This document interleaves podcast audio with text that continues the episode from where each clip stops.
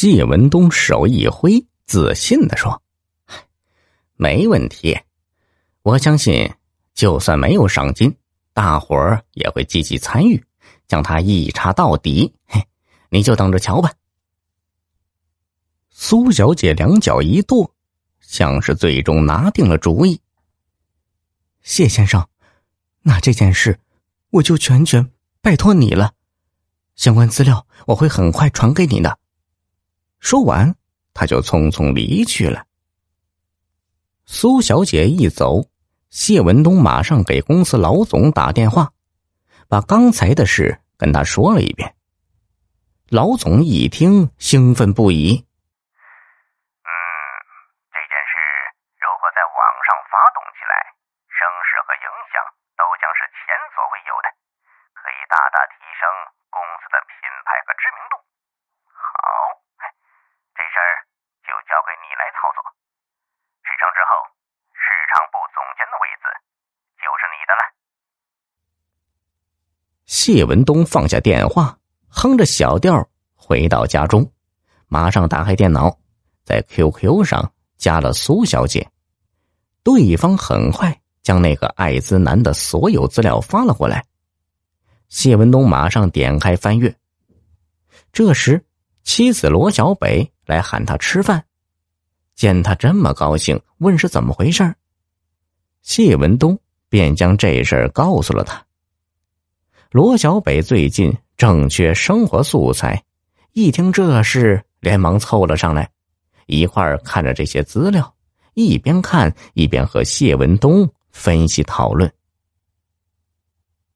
两个小时后，谢文东便以揪出艾滋男为题。用慷慨激昂、催人泪下的文笔写了一篇重磅悬赏令，再以自己的名义分别在他们公司网站主页、本市滨海在线论坛以及全国人肉搜索主站，将悬赏令发布出来，并开价五十万元，呼吁成千上万的网民联合起来，共同揪出艾滋男。帖子发上去后，谢文东长长的吁了一口气。他想着，马上将在网上掀起的暴风骤雨，越想越激动，一晚上都没睡好啊。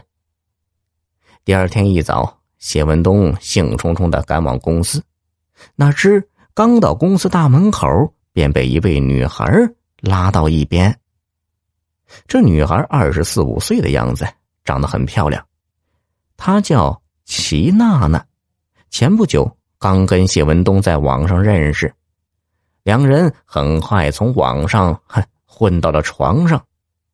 来往一段时间后，齐娜娜当了真，死缠烂打，一定要谢文东和老婆离婚，再跟他在一起。谢文东这阵子正躲着他呢。齐娜娜把谢文东拉到边上，拉着个脸说道。我怀孕了，你说怎么办吧？谢文东先是一愣啊，马上又松了一口气。哎，娜娜，你又在骗我吧？齐娜娜猛地将一张纸拍到谢文东手上，你给我好好瞧瞧，这是医院的证明。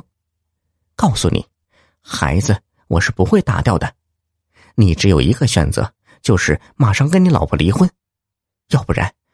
要不然，我就去找他摊牌，把这事闹到你家里，闹到你公司里，闹得你鸡犬不宁，你就看着办吧。齐娜娜说完话，不再理会谢文东，转头走了。谢文东好半天才回过神来，看看已经到了上班时间，连忙打起精神，走进办公室，打开电脑，进入公司网站。点开自己昨晚发的人肉搜索帖子一看，不禁是又惊又喜呀。短短几个小时，这篇帖子的点击量已经超过十万了，有上千条跟帖，成千上万的网友义愤填膺，一致声讨那个艾滋男，已经展开了声势浩大的网上搜捕行动。